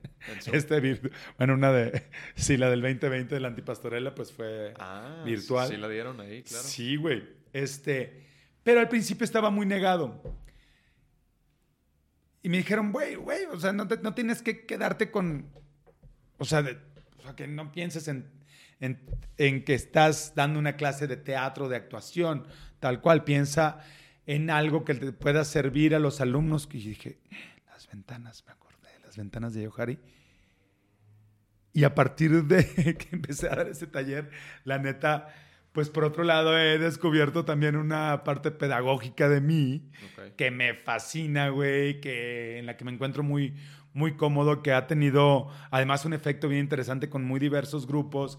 Eh, ya di el taller en Monterrey, en, Reynosa, en Jalisco, eh, en Guanajuato. O sea, lo he llevado y lo hice virtualmente y con Caran Arts y lo he llevado ya a muchos lugares y pues ha tenido una recepción muy interesante, pero creo que parte fundamental de ello ha sido el hecho de que trabajas en, en, analizar a alguien, pero lo primero que tienes que hacer es analizarte a ti mismo para saber si tienes lo que le hace falta a ese alguien para ser representado, para saber si careces de ello y dónde tienes que trabajar en ti para poder otorgárselo. Entonces se convierte en un taller de creación de personaje, pero también un taller de desarrollo humano que te dice dónde estás ahora. Qué fuerte, qué fuerte y qué importante esto de lo que tú traigas o no traigas es desde donde puedes abordar al personaje o no, lo puedes abordar, ¿no? O, cómo lo vas a conseguir, güey. Claro. Órale, qué interesante. Hay que eh, llevar este curso a Chihuahua a ver si... Va, güey, sí, sí, sí. Te digo, ha sido muy bien aceptado y, y esta parte de desarrollo humano que yo no lo había visualizado así, honestamente, creo que es de lo más interesante, pero también porque me parece que... Y, parte un poco de, los problemas que enfrentamos continuamente tienen que ver con la autoobservación o qué tanto nos conocemos, el autoconocimiento es importante. Eh, porque la tendencia sería querer resolverlo, querer resolver todo desde, miren qué cabrón estoy, miren cómo lo voy a hacer, miren qué verga, miren cómo me lo aprendí. Vean, desde esta parte como demostrativa del actor, que también tenemos y existe, pero el hecho de que tengas que voltear primero a ti mismo es lo que te hace definirte como actor, que estoy comprometiendo con mi personaje. Eh, no hay mejores o peores actores, hay actores en mejores o peores momentos. Ah, qué buen. ¿Qué tan capaz soy de esto, representar a Hamlet ahora, de decir, oh, lo voy a tomar, güey, me importa. Lo que está diciendo me importa ponerlo en el escenario. Tiene que ser importante para mí, para que sea importante para el que lo ve. Claro. Si no me comprometo desde ahí, ¿cómo va a ser atractivo para el que está afuera? Eh, Y en esta ampliación de esa ventana, justamente en esta posibilidad de ampliar el área libre, eh, podemos ver que el personaje no termina como empezó. O sea, tenemos, digo, y si estás construyéndolo mientras se sigue escribiendo, pues vas trabajando en función de esa, línea, eh, de esa línea, justamente. Le voy, le voy a decir algo a la gente porque tiene que haber cambiado desde cómo nos fue presentado a cómo va a terminar, ¿no? Tiene que haber cambiado algo en él. Este, pero por otro lado, en lo personal, entre más eres capaz de ampliar esa área libre y de aceptar lo que no eres capaz de ver de ti para tratar de cambiarlo justamente, de reconocer dónde fallaste o dónde te equivocaste o cuáles son esas faltas que has cometido y de pronto ponerlas afuera y compartirlas, lo que te daba vergüenza, lo que te dejaba vulnerable. Y cuando eres capaz de abarcar hacia tu inconsciente, esa ventana se sigue abriendo y entre más amplia es esa ventana, más cerca estás de la felicidad. Y más posibilidades tienes de... Eh, más posibilidades distintas de acercarte al personaje, ¿no? Sí, porque estás abierto justamente y no estás juzgando nada. Ninguna emoción humana es negativa. Todas son positivas en ese sentido no, no, lo, no puedes juzgar a un personaje desde ahí, pero también tú te tienes que reconocer como este que siente envidia, que siente pena, que siente celos, que siente ira, que, ha, que está frustrado. O sea, y, no, no podemos solo reconocer el otro lado. Es decir, si no, no estamos llegando a nosotros, pues estamos ocultándonos de nosotros. No podemos vivir ocultándonos de nuestra sombra. Para llegar ahí, pues, eh, eh, para llegar a la luz es necesario pasar por ahí, para reconocer esa luz. Entonces, como dijo Meryl Streep en alguna entrega de Oscars, que no me acuerdo qué año fue, pero toma tu pedazo de corazón roto y asarte. Uy. Desde ahí, justo platicaba hace unos días como desde pues desde el dolor o desde este corazón roto es de donde muchas veces sale el arte así, pues justo, ¿no? Pues desde lo güey, desde, lo que necesites, desde el dolor que necesitas ser acompañado, güey, y comprendido además. Es nuestro trabajo hacer menos pesado el dolor, que vean mi dolor y poder exponer mi dolor es importante para que el otro se sienta acompañado en el suyo que sienta esta empatía. Sí, güey, no, es, no soy el único que sufre, güey. Alguien sufre más que yo. La gente va al cine a olvidarse de sus pedos para ver que, a ver cómo Batman va a salvar al mundo, güey. Es porque el del pedo es Batman, güey. No puedo olvidar de mí en este momento. Sí, totalmente. El que tiene el problema es el personaje, entonces me voy a entregar por completo a que lo solucione o no, pero es nuestro trabajo generar esa expectativa. Entonces lo vamos presentando, lo que te permite la ventana es ir presentando desde la dirección también, digamos, desde la creación, ir presentando eh, esas situaciones, ir dándole información a cuenta gotas para que, para que el espectador quiera saber más. Se llama espectador, expecta algo, espera algo de ti. y, y, a eso va, güey, a eso va el teatro olvidarse de sí mismo. A eso van al cine. Por eso prendemos la tele. Entonces, ah, qué pinche día tan ojete, no mames, quiero... Ay, a ver cómo les va a estos cabrones, a ver qué le pasa... ¿Qué pedos traen ellos? Ah, sí, ahora que a ver qué pedo traen ellos, güey. Me resuena mucho esto que dices de de cómo eh, lo que uno debe de representar o el personaje que vas a representar debe de tener, este, debes de darle tú la importancia, ¿no? Es creo que uno de los como principios básicos de Stella Adler, el, el que tú tengas la fiel creencia de lo que estás diciendo, o sea, la convicción de que lo que tú vas a decir a través del personaje es sumamente importante. es que, si no le importa al actor, ¿por qué le va a importar al espectador? Exactamente, es exactamente lo que dice eh, Stella Adler. Y esto otro que dijiste de em, cómo en ocasiones eh, no estamos preparados para ciertos personajes o esto. Y hay que saber reconocerlo, porque además si lo tomas y dices, puta, sí, ¿cuánto es de presupuesto? No, lo voy a hacer, me vale madre. Y dices, pero oye, güey, pero eso, monta, pero no solo eso, tiene que ir parado sobre un caballo para lanzar una reata, güey, y lanzar un otro caballo, una vaca. Y dices, a la madre, pero pues quiero hacerlo. Y dices, oye, güey, pero tienes que saber que te vas a aventar ese tiro. Te digo esa metáfora como, oye, tiene una escena donde se le muere el hijo y va a pasar esto, güey. Oye, tiene una escena donde tal. Es, ¿lo vas a asumir, güey? Ujú. Y somos bien inconscientes. Es, ay, sí, Sí. Pero ¿qué tan profundo está? Ah, sí, me lo aviento. Porque queremos trabajar, todos queremos trabajar, Sí, güey. claro.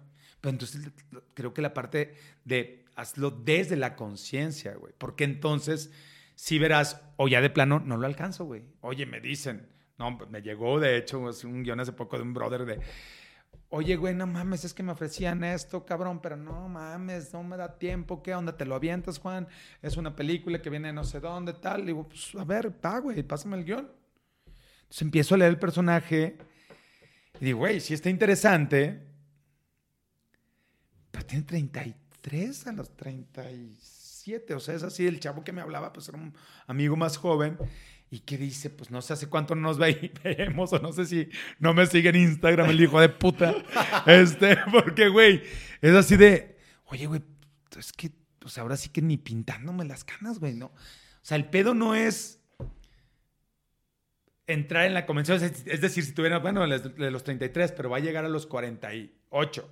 Ah, pues bueno, ya tengo una parte de la película Claro. donde soy este cabrón que ves ahora, pero no, güey, o sea, los 33 a los 37 veías, ¿no? Entonces así de, güey, le, le llamé para decirle, oye, ¿vieron mis fotos, güey? Sí, están felices porque tal, tal. Güey, es que no lo puedo tomar, güey, o sea, no me voy, no me siento ahí. No, no mames, güey, te ves súper bien y tal, pero y es de... Si yo no me siento capaz, güey, si yo no lo creo posible, No vas a poder transmitir esa... no voy a ser ese güey.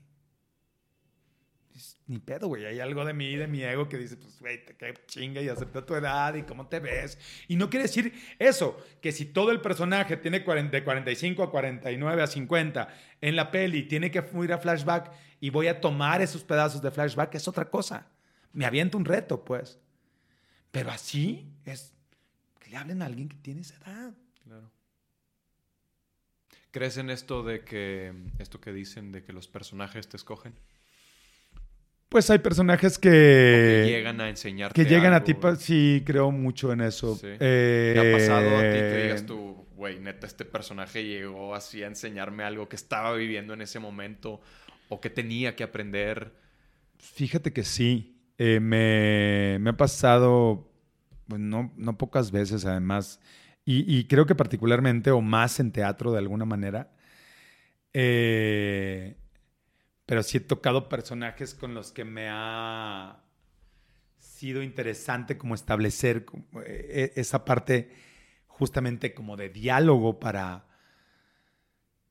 entenderlo mejor y para asumirlo. De hecho, en Los Chicos de la Banda me tocaba hacer a un gay que, bueno, la mayoría de los personajes eran gays en esa obra, pero era un gay muy particular que había estado casado, que era que tenía dos hijos, que había se había divorciado para irse con su amante hombre y ese amante hombre ya un poco más liberado, alguien mucho más excéntrico exhibido en su sexualidad, este, prefería vivir el amor libre, es decir, no tener ningún tipo de exclusividad. Y este güey lo que estaba buscando era, pues justamente su misma, de lo que ya venía de lo establecido es ser una pareja fiel, juntos tú y yo, tal y es. Y bueno, por ejemplo, en ese sentido, Hank pues, sí me enseñó mucho porque yo pensaba, pues como el otro, güey, yo pensaba contra el que tenía que discutir, a la única pareja de la obra, y llegaban como a ese punto de discusión, un montaje muy bueno de, de Pilar Bolívar, creo, la neta, una cosa de dirección que hizo, pues maravillosa y con un impacto muy importante. Este, pero me obligó a plantearme justamente el lado que yo no comprendería de una relación gay, de una relación pues como la que vivo yo en ese sentido, pues, pues trata, trata, no soy igual a Hank. Y lo que me tenía que decir Hank a mí era importante de todas maneras, ¿no? Entonces, eh, digo, me ha pasado varias veces, pero creo que particularmente ahí me tocaba defender una, una postura en la que además no estoy de acuerdo en la vida. Y pues lo tenía que hacer con esa fe y con esa creencia, ¿no? Claro. Entonces así llegó a, dejarte una enseñanza. No mames, güey, impresionante. Y era querer ir a vivir la ficción, o sea, en fin, el amor que puedes llegar a sentir por tus personajes, además, lo que te hace crecer, lo que te da como persona, el... Y eso, poder compartir el dolor de esa persona con el público, güey, es, es muy catártico y es muy liberador al mismo tiempo. Ok. Oye, tengo ya nada, güey. 10 mil preguntas más. es la una. Regresamos después de esta pausa técnica. Eh, vamos ya a cerrar porque llevamos ya un buen rato. Ha estado muy buena la plática. No sabía que iba a ser un TED, amigo, un pero... TED. Eh, yo tampoco, yo Está bueno. pero qué bueno. Gracias por toda la información que nos has dejado. Sumamente valiosa.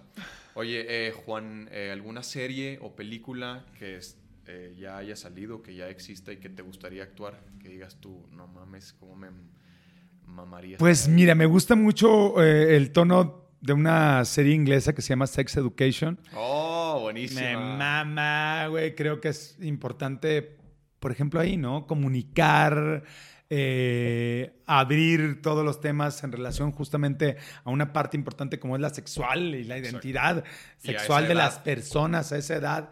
Y obviamente, pues los, los papeles de los adultos y el desempeño, lo que, lo que hacen estos actores y pues, de los chavos también, la verdad, a mí me, me, gusta mucho el tono.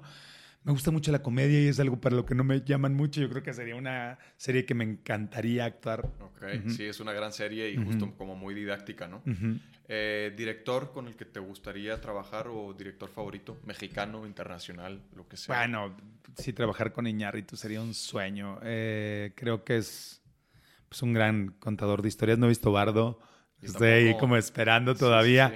He, leído varias cosas, no todas favorables, pero más allá de eso, creo que es un creador de mundos y es alguien como muy inspirador en ese sentido creo que es el mejor director mexicano de actores para cine, o sea, es, genial. Está cabrón, sí. Yo creo que de esta trilogía, Iñárritu, Cuarón, Del Toro... Son geniales los tres, pero sí, Iñárritu sería una gloria, un sueño. Y bueno, yo estoy entre Iñárritu y Cuarón, no sé cuál de los dos me gustaría más, pero los dos son increíbles. Sí, definitivamente. Em, ¿Actor o actriz que te guste mucho su trabajo?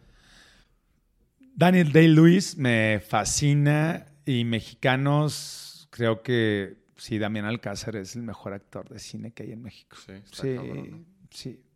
Y es, genial. No es brother ese güey. No lo conozco, pues hasta la fecha nunca, nunca me ha tocado coincidir con él, ¿no? ¿verdad? No. Sería un pinche privilegio. mames, güey. Enseñanza brutal. Me gustan, obviamente, Diego, Gael, Luis Gerardo, obviamente. Pero sí creo que lo que hace Damián es. Pues es como. Está por encima de cualquiera de nosotros, no sé, o sea, es así de qué pedo con este cabrón. Tiene una, como una esencia, una verdad, una claridad, siempre, justamente me parece que todo el tiempo eh, esta parte de, de, expresión que puede quedarse a lo mejor a, en, en términos del, de, lo micro, de la microexpresión, de lo poco, de lo de hacerlo con tan pocos recursos, esa sutileza, justamente me parece que siempre despierta curiosidad y se convierte como en un enigma. Y en ese sentido, cómo construye sus personajes, cómo los borda, cómo se transforman, cómo cambian. Me parece que es genial, Damián Alcácer. Sí, sí, coincido contigo. Jiménez Cacho también, por cierto. Pero bueno. Lo tenía en mente. Sí. Sí, los dos están más o menos al nivel, ¿no? O sea, son tremendamente. sí, están muy cabrones. Monstruosos. Sí. ¿Y escritor o novela favorita? Novela favorita. Incluso poema, más bien, ¿te gusta más la bueno, soy más, soy, soy, soy buen lector eh, de, la, de la novela, pero soy mejor lector de la poesía desde mi punto de vista. Aún así, pues no sé, hay novelas.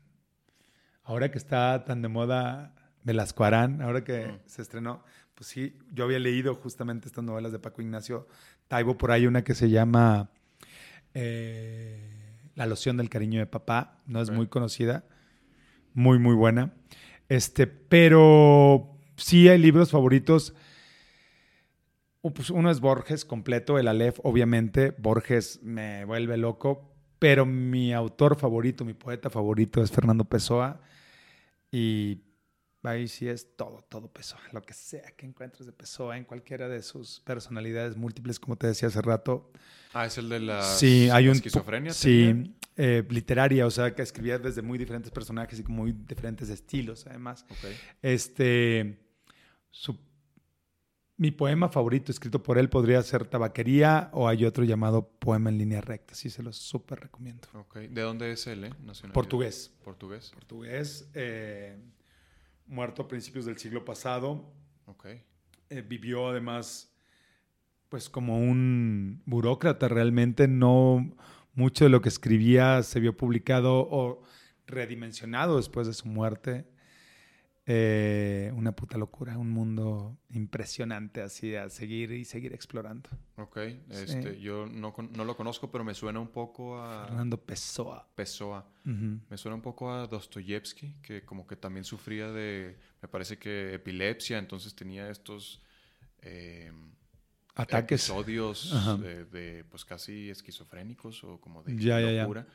Eh, me suena por ahí, digo, tampoco Es conozco mucho del trabajo. súper interesante. Lo que hace literariamente, pues es una locura justamente por eso, porque cada uno de esos autores, cada una era una personalidad distinta y sus visiones eran también distintas. Entonces, eh, cuando hablamos de crear personajes complejos, por eso te decía lo de las ventanas, lo que te permite es como ampliar ese crisol y darte cuenta que un personaje pues no, no puede ser tan lineal ni presentar una sola faz, sino debe tener cosas que, que- que lo complejicen en su humanidad, pues, porque eso es lo que presentamos al espectador. En ese sentido, pues el universo de, de Pessoa puede ser muy miserable, muy doloroso, muy terrible y por lo tanto muy luminoso. Claro, sumamente complejo, ¿no? Como Sí. dices. Eh, ¿Qué te hace feliz? ¿Qué te da plenitud, felicidad, aparte del arte? Aparte, un buen palo, güey. Ah, sí, ¿no? Sí. Pues creo que... Terminar así de "Eh, bien estuve. Ok, así que te Sí, tiras en la cama güey. y... O sea, Oye, sí. qué buena respuesta. Sí. Sí. Yo creo que sí te hace feliz, güey. Sí, sí, A lo mejor no te dura esa felicidad mucho tiempo, pero sí como el, el- el- el rollo de la unión, de la compenetración entre dos personas, el conocimiento, lo que se da ahí, la parte meramente animal, güey, que hay en eso también, ¿no? La mezcla energética, ¿no? También. Sí, sí, sí. Oye, qué buena sí. respuesta. Qué buena respuesta. Sí. Eh, ya para cerrar, redes sociales. Arroba Juan Ríos Cantú en Twitter e Instagram, eh, Juan Ríos Cantú en Facebook y en TikTok estoy como arroba juanri-72. Ok. Y si lo usas, subes tu Sí lo uso. bailando y... De rep- nah, bailando te tengo algunos, no muchos, pero más como lip syncs, este... Lo reposteas en Instagram, ¿no? Ahí los he Pues, sí, busco algo también, luego generar cosas que no comparto en otras redes. He compartido algo de la poesía también, aunque no es como lo más aceptado, justamente, ni lo más este, eh, reposteado, digamos, o compartido. Este, pero aún así, eh, también tengo canal de YouTube, por cierto, que no tengo muchos videos, pero tengo algunos audios interesantes como Primavera entre Paredes. Y lo mismo, Juan Ríos Cantú. Juan Ríos Cantú. Perfecto. Pues Juan, gracias, Gracias. por estar aquí. Gracias, gracias. Me gustó muchísimo la plática. Con tu conocimiento y tu experiencia, neta, nos podemos estar dos días aquí platicando. Güey, estuvo bueno, cabrón, Hagamos qué una segunda divertido. parte pronto. Va, amigo. Eh, gracias. Va. Este, O ya te invitaré al mío. También, también. Sí hay. Sí Ah, hay, ya sí, veremos, es ya veremos. Ya lo, ya lo- ya lo escucharán. Perfecto. No, de verdad, gracias por estar aquí. Fue un verdadero Gracias. placer. Y muchas gracias a los que nos escucharon. Nos escuchamos en el próximo. Adiós.